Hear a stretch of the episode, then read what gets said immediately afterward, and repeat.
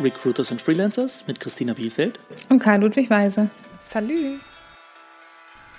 Möchtest du heute damit beginnen, äh, unsere Gäste zu begrüßen? Ja, ich freue mich, dass ihr heute alle wieder so zahlreich eingeschaltet habt. Ähm, es geht heute um das Thema Backend und Frontend ähm, und auch alles andere um die Softwareentwicklung, wie zum Beispiel Trends auch entstehen oder welche Rollen es in der Softwareentwicklung gibt, sprich welche Positionen eingenommen werden können. Und das ist vielleicht ganz gut mal für uns Recruiter zu wissen, mhm. auf ähm, welche Bereiche sich Freiberufler spezialisieren oder welche gerade ähm, Themenschwerpunkte es dort gibt in der Softwareentwicklung. Und ja, ich hoffe, dass Karl Ludwig Weise mir heute eine Menge darüber erzählen kann. Ja, du kannst das so gut, äh, dieses Firmen, sprechen, fast beneidenswert. Ja, ähm, schießen wir mal los. Wollen wir gleich ins äh, Thema reinspringen? Ja, total gerne. Ähm, du hattest ja Backend und Frontend äh, gesagt als erstes. Ähm, wie, wie verstehst du das bisher? Mm, also ich bin ja hier bei uns auch in der Softwareentwicklung tätig oder unterstütze ja auch den Open Source Bereich auf jeden Fall. Mit .NET habe ich jetzt nicht so viel im Hut oder mit Microsoft, aber mhm. ähm, Open Source Themen, das spricht Java und PHP. Ähm, die Kunden, die mit uns arbeiten, die haben alles im Einsatz. Sowohl Backend-Themen als auch Frontend-Themen, manchmal auch gemixte Themen, was dann Full Stack genannt wird. Ob das jetzt mhm. die richtige Bezeichnung ist, weiß ich gar nicht. Aber ähm, da geht es dann darum, dass man nicht nur Java Backend zum Beispiel kann, sondern auch sich im Frontend gut auskennt und dieses miteinander verknüpft oder ein Projekt ist, auch wo beides gleichzeitig dann involviert ist. Für mich ist es jetzt, ähm, oder ganz, mal ganz interessant, ähm, gibt es dort oder gibt es Schwierigkeiten innerhalb dieser Front- und Backend-Themen, wo man sagt, vielleicht ist das Frontend viel schwieriger als das Backend, deswegen entscheide ich mich jetzt für die eine Richtung oder die andere Richtung? Oder wie kommt man dazu, dass man sich entscheidet oder muss man sich auch überhaupt entscheiden? Ja, ähm, eine sehr geballte Frage, auf die ich versuchen will, mal ganz kurz zu antworten. Also man muss sich nicht entscheiden. Ähm, Backend und Frontend ist eigentlich dem geschuldet, wie so eine, also wir sprechen ja zumeist über Webtechnologien, äh, jetzt hier zumindest in, äh, in den kommenden Folgen. Und das ist einfach dem geschuldet, wie sowas funktioniert. Also das, was du in deinem Browser siehst, ist letztendlich das Ergebnis davon, dass du zum einen einen eigenen Computer hast, äh, der sozusagen dem, was da an Informationen bei ihm ankommt, verarbeitet. Das ist das Frontend, könnte man sagen. Ne? Also Frontend passiert eigentlich so bei dir. Und das Backend ist im Prinzip das, was passiert, bevor der äh, die Informationen zu dir gelangen, also nicht bevor die zu dir gelangen, aber was auf der anderen Seite der Leitung passiert im Prinzip. Wo man sich auch die Informationen im Endeffekt holt.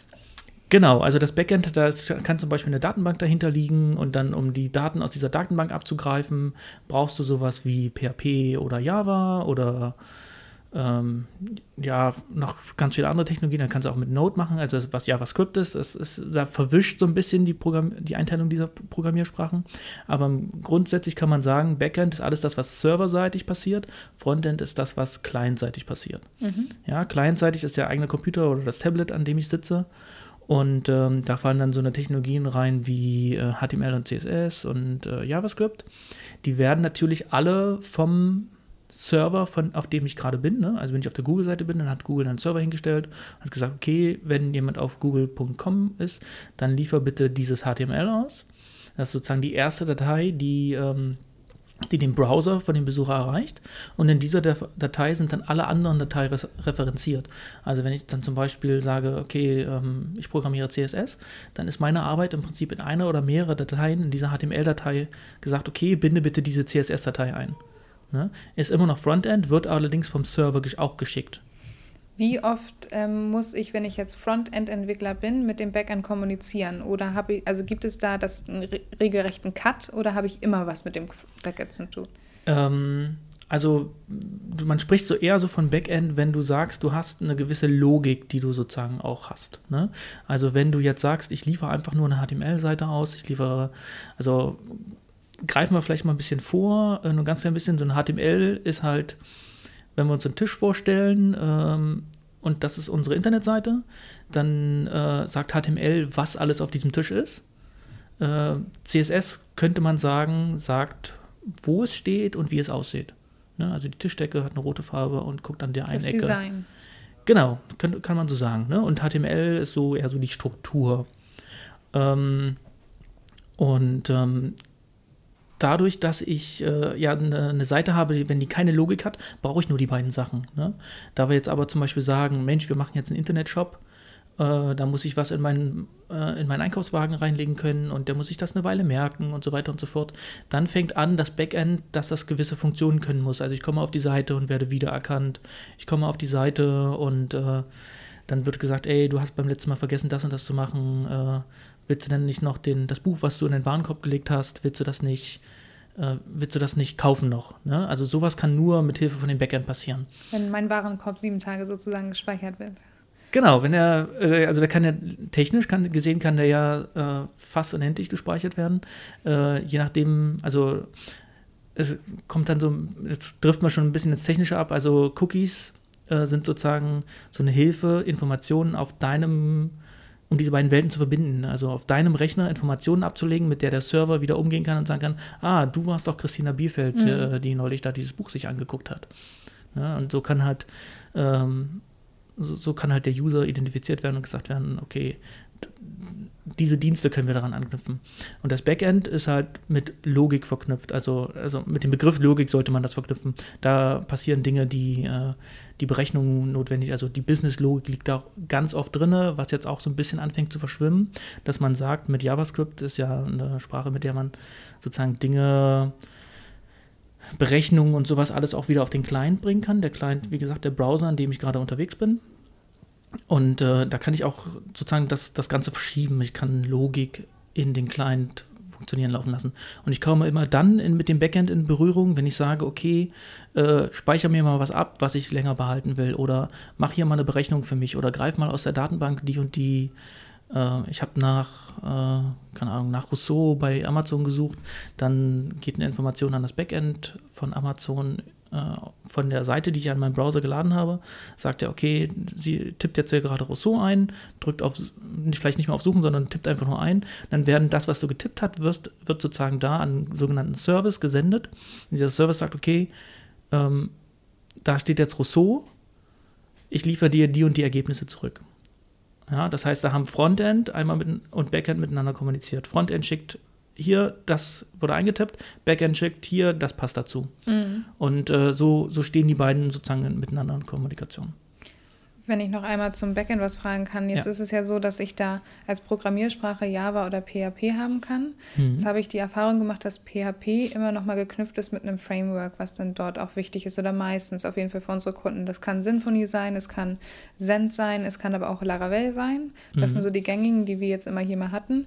Ähm, bei Java habe ich immer den Eindruck, da gibt es zwar auch Frameworks, die aber nicht so in den Fokus, denn, also ich brauche einfach immer einen Java-Backend-Entwickler, aber nicht mit einem bestimmten Framework.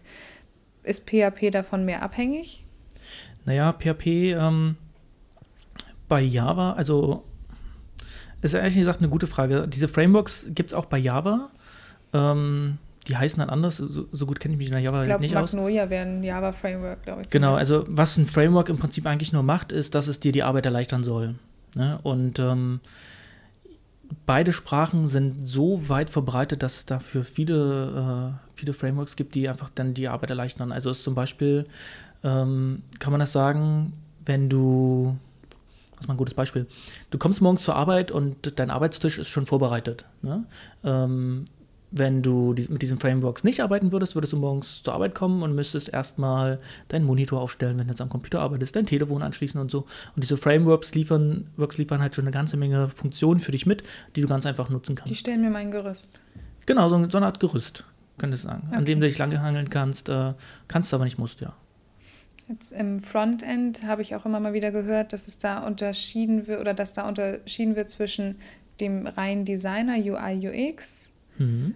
Ähm, und dem Entwickler, wo es dann halt auch viel um JavaScript, HTML und CSS geht, was du ja auch schon vorhin schon ein bisschen angesprochen hast oder damit erklärt hast.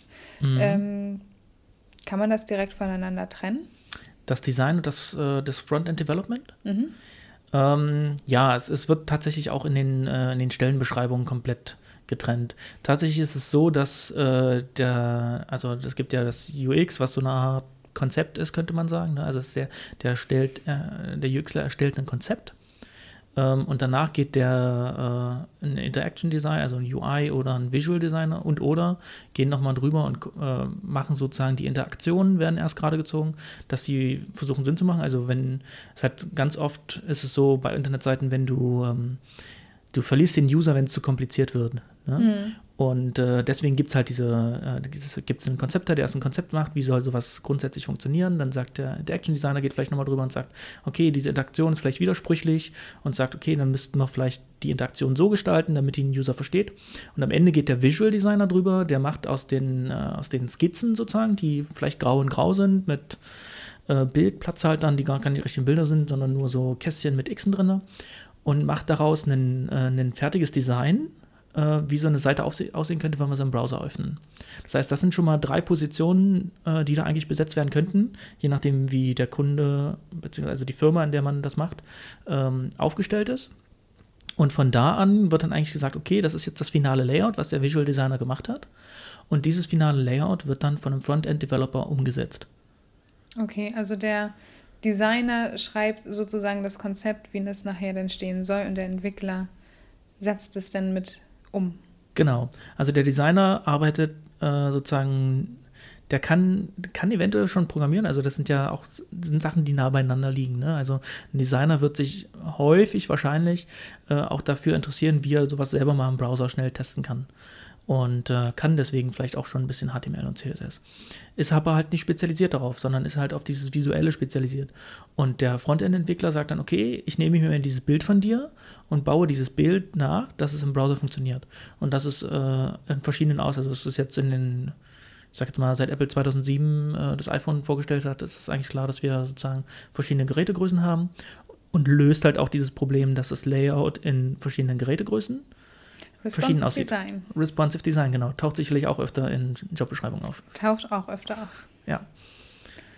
Wie ist das bei dir gewesen? Warum hast du dich fürs Frontend entschieden und nicht fürs Backend? Ähm, das ist eine gute Frage. Ähm, ich glaube, es ist einfach, ich bin da so, so reingerutscht. Also ich, ähm, Passion gefunden. ich bin auch eher das, was man einen Full-Stack-Developer nennen mhm. würde. Also sozusagen Full-Stack-Developer sind die, die Frontend-Themen und Backend-Themen beherrschen und ähm, relativ autonom auch irgendwie einen, äh, eine Seite hochziehen können. Oder eigentlich auch autonom, äh, also vollautonom eine Seite aufziehen können. Bei den Spezialisierungen geht es dann eigentlich eher so darum zu sagen, okay, ähm, wir haben jetzt hier ein Team und äh, der kümmert sich eher um das, der eher um das, dann ist das eine ein Frontend-Developer und das andere ist ein Backend-Developer. Mhm. Ne? Äh, das ist aber auch immer wieder eine Frage, wie so eine Firma aufgestellt ist. Okay, schön. Ich würde vorschlagen, wir wollen ja auch noch in dieser Folge ein bisschen über die Trends reden, aber ich finde, es passt jetzt eher, dass wir uns einmal kurz auf die Rollen ähm, stürzen, ja. die es noch so gibt in der Softwareentwicklung. Bei uns ist immer wieder die Frage von Entwicklern, Beratern oder Architekten. Ähm, mhm. Gibt es dort spezielle Rahmen in der Softwareentwicklung, wo man sagt, so in diesem, wenn ich mich in diesem Rahmen aufhalte oder in diesem, mit diesen Technologien arbeite, dann kann ich nur ein Entwickler sein. Und wenn ich das Know-how noch on top habe, dann bin ich ein Architekt. Oder ähm, ist das eine Auslegungssache ja. vom Kunden und dann wieder individuell? Also so ein, so ein bisschen liegt da die Wahrheit drin. Ne? Also äh, der Entwickler ist natürlich erstmal die Person, ähm, die sozusagen am Rechner sitzt und den Code schreibt. Ja? Und äh, das ist auch so ein bisschen mit, mit Aufstieg verbunden. Also ne, der, der Junior-Entwickler und dann später der Senior-Entwickler, die entwickeln halt erstmal. Und wenn ich dann sozusagen innerhalb der Firma aufsteige, was ich vielleicht nicht als, also was jetzt Freelancer relativ unwahrscheinlich ist, weil ich halt immer auf dieser unteren Ebene wahrscheinlich bleiben werde, können wir gleich nochmal drüber sprechen in Ruhe. Mhm. Ähm, wenn ich dann aber anfange, zum Beispiel ähm, in der Firma aufzusteigen und jetzt zum Beispiel Personalverantwortung zu bekommen, äh, die Hierarchien sind ja meistens flach, sodass wir viele äh, einen riesigen Pool an Entwicklern haben und dann äh, den vorgesetzt, das auch disziplinarisch in der Firmenordnung, halt einen Head of Software Development oder wie man es auch immer nennen will. Und äh, der ist dann derjenige, der dann tatsächlich auch mit dem, äh, ähm, also es gibt ja neben den Softwareentwicklern gibt es auch noch die Leute, die sich um die Soft also um die Architektur der Systeme kümmern, die, auf denen diese Software läuft. Ne, das sind dann, die sind meistens, meistens werden die Admins genannt. Mhm. Ähm, das sind dann Leute, die äh, sich sozusagen darum kümmern, äh, haben wir genug Server zur Verfügung, auf denen die Software läuft, äh, laufen die stabil, werden wir von irgendwelchen Hackern angegriffen und müssen das abwehren, müssen wir auch was zumachen, äh, wie sind die Sicherheitsanforderungen, halten wir die ein und so weiter und so fort. Und äh, die beide zusammen, vielleicht auch noch mit dem, äh, mit dem Head of Quality Assurance, äh, was, was denn sozusagen die Qualitätskontrolle. Mhm. Also das sind alles so Säulen, die eigentlich runtergehen und ähm, in den, also die, die vertikal runtergehen und in, in den horizontalen arbeitet man sozusagen zusammen an Themen. Das sind jetzt aber auch alles Aufgaben, die innerhalb des Softwareentwicklungsteams passieren. Oder ist das denn schon übergreifend, wenn du sagst, ja, der wird Admin genannt, gehört das dann eigentlich zur IT-Infrastruktur? Genau, das ist IT-Infrastruktur. Mhm. Ne, also wenn, äh, ich weiß nicht, mit welchen Begriffen ihr das trennt, äh, der Admin, äh, der kümmert sich genau um diese mhm. Infrastruktur. Und äh, deswegen muss auch der gerade der Admin sagen, ähm, hier die Architektur bauen wir jetzt äh, so auf mit. Ne? Äh, ich würde sagen, dass die, aus meiner Meinung nach, sollte die Softwareentwicklung und auch die Qualitätssicherung da ein Mitspracherecht haben. Also da sollten die sich sozusagen auf dem äh, auf, dem, auf der Management-Ebene von diesen, von diesen drei ähm, Gruppen äh, sich sozusagen darüber unterhalten, dass sie dann zum Beispiel äh, sich abstimmen, was sind Ladezeiten, die wir erreichen wollen, was für Architektur brauchen wir dafür, was kostet das und dass das sozusagen innerhalb der Firma abgestimmt wird. Okay. Wenn du sagst, jetzt der Architekt wäre praktisch der Admin und würde aus der IT-Infrastruktur kommen. Wir haben jetzt aber auch immer mal wieder Anfragen, wo dann nach einem Java-Architekten zum Beispiel gesucht ist. Wie würdest du den denn einstufen? Ja, das, ähm, das ist halt so ein bisschen schwimmt. Ne? Also es sind alles Dinge, die miteinander irgendwie verschlungen sind. Ähm, ein Architekt, der, äh, also ein Software-Architekt, äh, der sozusagen als Java-Entwickler gesucht wird, ist einer, der sagen kann, äh, der gut Java programmieren kann, der da viel Erfahrung drin hat und sagen kann, okay, ähm, es hat sich bewährt, die Software so und so aufzubauen. Mhm. Ne? Weil ich kann ja, ähm, sagen wir mal, wir haben einen, äh, einen Block voll Steine liegen und einen Block voll Bretter und sollen daraus ein Haus bauen. Dann kann ich das auf die eine oder andere Weise machen. Äh, und die funktionieren dann unterschiedlich gut. Und das kann dieser Architekt dir sagen. Dann, ne? okay. Ne? okay, wenn wir mit den und den Zielen rangehen, sollten wir das so und so machen, weil dann haben wir die und die Vorteile, die und die Nachteile. Ähm, wann macht es Sinn, einen Berater mit reinzuholen ins Team? kommt drauf an, was der beraten soll halt, ne? Ähm, das kann, also ein Berater kann halt auch genau dieser Architekt sein, ne? Ist dann einzelfallspezifisch. Mhm. Äh, so, so, ein Berater hört sich so nach extern an, also Freelancer. Ähm, also ich bin auch schon mal gefragt worden, wie sieht es denn aus? Ähm, wir haben hier ein Angular-Projekt, äh, wissen noch nicht so richtig, wie wir das aufziehen sollen. Ähm, ja, wie können wir das machen? Äh, dafür bräuchten wir irgendwie mal ein paar, paar Beratungsstunden, so architekturmäßig. Und äh, so wollen wir das gerne machen wollen. Dann auch in Richtung Schulung denn? Ja, also eher, so in Richtung Wissenstransfer. So Schulung hört sich so an, so, so Frontalunterricht an. Mhm. Ne, das ist eigentlich eher so ähm, mit dem Kunden zusammen dran arbeiten, aber halt nicht so viel selber coden, sondern äh, so ein bisschen den Überblick zu behalten über das große Ganze, wie okay. das alles zusammen zusammenarbeiten soll. Mm, welche Rollen gibt es noch, die du jetzt kennengelernt hast innerhalb deiner Projekttätigkeit? Ähm, über die also fangen wir vielleicht mal damit an, wie, wie, wie so ein Projekt aufgebaut ist. Es wird natürlich erstmal, als allererstes wird der Kunde an Land gezogen, ne? ähm, beziehungsweise in, in, einer, in, einer, Firma, die ein Produkt betreut, gibt es auch da einen, einen, ich sage jetzt mal eine Art Business, äh, ja, ein Business Unit ist vielleicht äh, der falsche Begriff, aber ähm, eine, also einfach Leute, die sich darum kümmern, zwischen Abstimmung zwischen Kunde und Team, das es umsetzt. Sind das nicht meistens dann die Product Owner auch? Genau, also das sind, äh, das ist im Scrum sind das äh, Product Owner oder wenn wir jetzt ins Agenturmodell gehen, sind das Leute, die einfach sozusagen mit dem Kunden den Kontakt halten und äh, dann die Zahlen abstimmen, was, äh, welche Angebote für was gelaufen sind, äh, was umgesetzt werden soll und so weiter. Also so ein bisschen die, die Management-Ebene äh, im Großen und im Kleinen. Mhm. Ne? Und die können, können halt auch ähm, vertikal geht es halt hoch bis zum Geschäftsführer oder, oder so. Und ähm, mit den, da, genau, die arbeiten mit den, äh, mit den Designern und den Konzeptern zusammen, äh, um erstmal sozusagen einen, äh, eine Idee daraus zu erarbeiten, was denn so eine Seite können muss, äh, wie sie aussehen soll, wie sie funktionieren soll. Und ähm, dann geht diese Arbeit im Prinzip, wenn es beschlossene Sache ist, also wenn, entweder wenn der Kunde gesagt hat, okay, das kaufen wir so, oder wenn äh, die, äh, das Management entschieden hat, okay, das setzen wir jetzt genauso um. Das heißt, wir geben das an ein Team, an ein Scrum-Team zur Entwicklung frei. Äh, dann wird das einprojisiert und wenn es dann dran ist, kommt dann äh, eine Gruppe von Personen zusammen, die das halt zusammen macht. Das sind zum einen die äh, auch Gruppen, über die wir gesprochen haben. Das, das sind die Admins, die sozusagen da vielleicht noch was einrichten müssen und so weiter. Dann sind das die Softwareentwickler und Frontend, Backend. Dann sind das die Tester. Äh, das ist die QA, über die haben, die haben wir auch schon angerissen. Und ähm, dann gibt es manchmal noch, wenn wir zum Beispiel im Scrum-Umfeld arbeiten, gibt es die ähm, Scrum Master. Ne? Also die kümmern sich sozusagen darum, dass man könnte sagen, dass alle glücklich sind. Ja. Ähm, die sind dafür da, um Konflikte im Team aufzulösen, um, äh, um sich so ein bisschen darum zu kümmern, dass die anderen arbeiten können einfach, ne? dass es denen gut geht. Scrum wird ja auch nochmal in, dem übernächsten, in unserer übernächsten Folge ein Thema sein, auch ein großes Thema sein. Ja. Ähm, alle Projektanfragen, die jetzt eigentlich die letzten Monate auf meinem Tisch kamen, das waren immer Scrum-Anfragen oder immer Agil-Anfragen. Ja. Ist es so, dass nur noch agil gearbeitet wird? Nee, das stimmt nicht. Also ähm, also der, die, die, ich sag jetzt mal die Vorgängermethode Wasserfall, also ähm, da stürzt alles auf dich ein und du musst irgendwie gucken, dass du das irgendwie alles hinkriegst. Und heute ist es das, was darunter fällt und morgen das, was höchste Priorität hat. Ähm, das hat sich nicht so bewährt. Äh, das ist auch ein Grund, weswegen Scrum oder Kanban äh, zum Beispiel sehr große Erfolge feiern, einfach äh, weil sie so ein bisschen weil sie so ein bisschen eine, eine Leitrichtung geben. Ne? Also, ähm, weil das Softwareentwicklung ist so ein großes, komplexes Feld, ähm, dass du dass du mit wirklich nur sehr zielgerichtet äh, davor gehen solltest. So ein Wasserfall, wo du morgen das machst und übermorgen das, da machst du dir teilweise auch ganz schön viel kaputt selber. Ne? Also kannst du dir das vorstellen, äh, du drehst an der, äh, an der Einschraube an der einen Seite, dann geht auf der anderen Seite fällt irgendwie was, äh, was kaputt zusammen und mhm. du weißt erstmal gar nicht, weshalb. Und äh, bei diesen hochkomplexen Systemen bietet sich halt einfach an, äh, einfach eine gewisse Struktur zu haben und dass sozusagen die Prozesse eindeutig sind, dass, äh, dass es in Rahmen gefasst ist. Ne? Ja.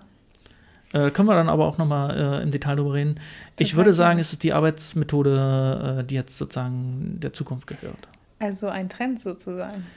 Ähm, ja, ähm, ein Trend, aber schon. Schon ein längerfristiger Trend. Genau, also nicht so wirklich ein Trend, weil Trends kommen und gehen, aber es ist einfach, es ist eine Entwicklung, würde ich mhm. sagen.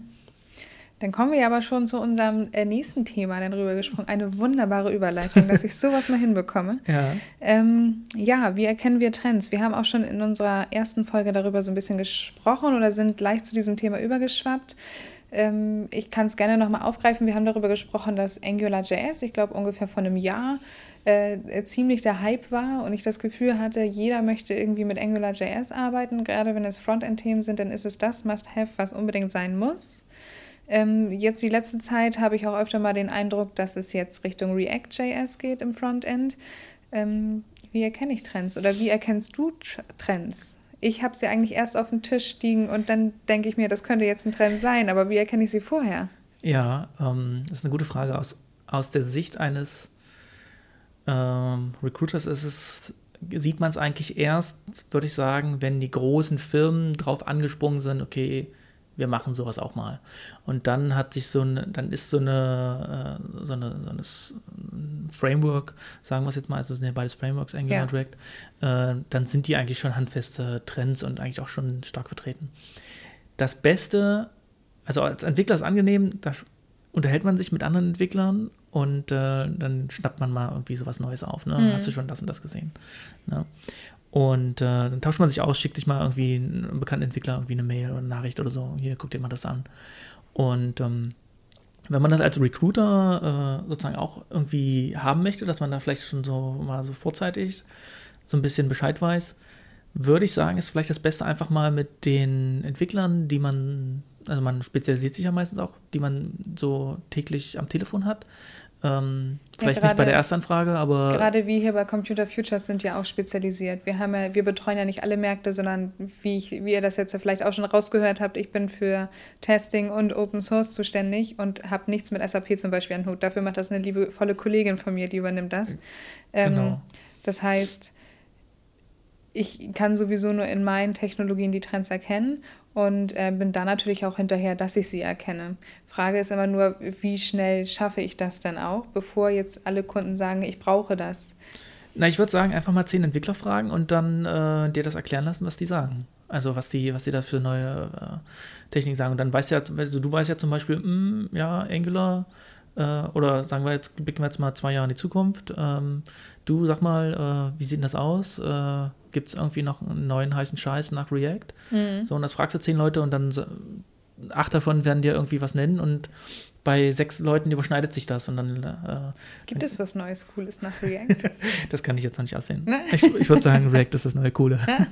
das ist noch nicht ganz cool, deswegen kann man jetzt noch nicht sagen, was noch cooler ist. Ja, es ist, es ist cool, aber ähm, äh, ich habe heute gerade äh, mit einem äh, auch Freelancer-Kollegen darüber gesprochen, der da schon ein bisschen mehr eingetaucht ist als ich und der sagt, die äh, greifen schon sehr, sehr, sehr weit vor. Mhm. Ähm, sozusagen Sachen, die äh, erst in ein paar Jahren wirklich flächendeckend gehen werden, ermöglichen die jetzt schon. Also das wird im Prinzip gemacht, da wird äh, ein Framework wird in, einer, in, einer Zukunfts-, in einem Zukunftsstandard, wie Software geschrieben wird, geschrieben.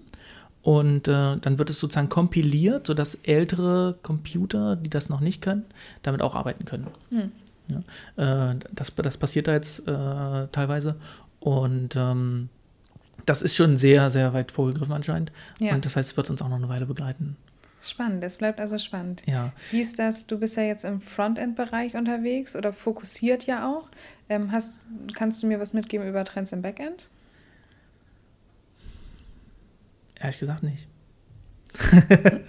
ja, also ähm, da würde ich einfach sagen, ja, mal einen Entwickler Se fragen, der sich da wirklich. Selbes Schema äh, wie vorhin. Genau, also ich bin äh, auf den Schienen, auf denen ich unterwegs bin, äh, ist es nicht so relevant, mhm. Äh, da jetzt irgendwie irgendwelche Frameworks, äh, die im Backend sind, zu können. Also es gibt da sicherlich was, ähm, aber da würde ich dann entweder mit Entwicklern sprechen oder was man auch machen kann, es gibt so Internetseiten, die, ähm, die auch so Technologien aufweisen, die auf anderen Internetseiten benutzt werden. Mhm. Ähm, und auf den Seiten kann man dann halt sehen, okay, äh, dieser Monat oder dieses Jahr war halt äh, die Verteilung von, ich sag jetzt mal Java so und so hoch, die Verteilung von PHP so und so hoch. Und äh, daran lassen sich halt auch schon Trends sehen. Ne? Also sowas wie Ruby, ähm, was jetzt, äh, ja, was auch schon den, den Sprung auf, nach Deutschland auf jeden Fall gut geschafft hat. Das äh, ist vielleicht auch nochmal ein Aspekt, den ich gleich anspreche. Ähm, das, äh, das ebbt jetzt meiner Findung nach so ein bisschen ab. Mhm. Ne? Ähm, hier in Deutschland haben wir vielleicht auch dann den Segen oder Fluch, dass die Trends zu uns erst später kommen. Das ist vielleicht auch nochmal ein guter Tipp. So ein Trend äh, bricht erst als allererstes mal in den USA los. Ja äh, weil da einfach noch äh, viel, viel mehr Leute sozusagen in diesem Technologiesektor arbeiten und äh, die meisten dieser Frameworks da auch äh, sozusagen mitentwickelt werden. Das sind ja dann, also teilweise auch, auch oft Open Source Sachen, wo dann halt Leute privat dran arbeiten. Ja. Ähm, und da würde ich dann einfach mal den Blick nach Amerika werfen, was da so, also Vielleicht habe ich ja einen äh, Bekannten in, der, in derselben Branche in Amerika, gucken, was der so für Ausschreibungen hat. Oder mir vielleicht einfach mal Jobausschreibungen äh, von, ich sage jetzt mal, großen Internetunternehmen in Amerika angucken und dann da drauf gucken, was die für Technologien stehen haben. Und wenn ich da noch was nicht kenne und aber oft lese, dann könnte das sein, dass das in ein paar Monaten. Genau, dann könnte das sein, dass es das in ein paar Monaten bei uns auch äh, sozusagen auf dem Schirm steht. Wie wichtig sind äh, User Groups oder auch IT-News-Seiten, um Trends zu erkennen? Oder nutzt, nutzen Freiberufler die oder nutzen, nutzt du die regelmäßig? Ja, also da sind alle Freiberufler so ein bisschen anders. Ich bin eher so, äh, so ein bisschen faul, sage ich jetzt mal. Deswegen lasse ich mir lieber E-Mails zuschicken. Mhm. Ne? Also es gibt dann äh, zum Beispiel so Newsletter, ähm, zum Beispiel HTML Weekly oder äh, es gibt Front and Front, äh, was mir mal eine Kollegin gezeigt hat. Äh, das, ist eine, das sind Seiten, auf denen einfach so neue, also Artikel verlinkt werden, aber halt als Sammelbox sozusagen. Und ähm, da sieht man immer so ein bisschen, äh, was so coole neue Sachen entwickelt werden oder was so an Technologien kommt und dann mal ausgetestet wird. Das ist aber relativ technisch. Da bin ich mir nicht sicher, was, also aus, aus Sicht von einem Freelancer, der in genau der äh, Branche arbeiten möchte, super. Aus Sicht von einem Recruiter weiß ich nicht, ob das nicht vielleicht zu technisch ist, ob da sozusagen die, äh, den Input, den er sich da rausholt, äh, im Vergleich zu der Zeit, die er Mhm. dafür aufwenden muss, um die zu kriegen, ob die nicht vielleicht zu groß ist. Ja, da würde ich lieber mal vielleicht nach Amerika gucken oder ähm, mir Seiten angucken, was so gerade viel verwendet wird in Technologien. Ja. Perfekt.